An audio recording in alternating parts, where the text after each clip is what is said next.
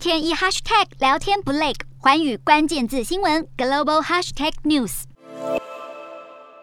先前传出中国与太平洋岛国将签署区域合作协议，但是澳媒爆料已经暂时搁置。这份所谓的区域合作协议包括一份公报和五年行动计划，牵涉到治安、网络安全、贸易、渔业和发展等方面，如今经传喊卡。中国也坦承，在达成协议的过程中还存在一些阻碍。路透社报道，中方提出的公报草案引发受邀国之一密克罗尼西亚联邦的反对。分析指出，太平洋岛国不喜欢公开对抗，希望透过低调的谈判来达成协议。而澳洲广播公司也剖析目前太平洋群岛在外交舞台上的形态，中国企图把安全范围扩大到太平洋群岛，而作为西方国家在太平洋的代表，澳洲与纽西兰都已经公开反对中国的意图。而未来太平洋群岛会如何与东西方强权交涉，值得注意。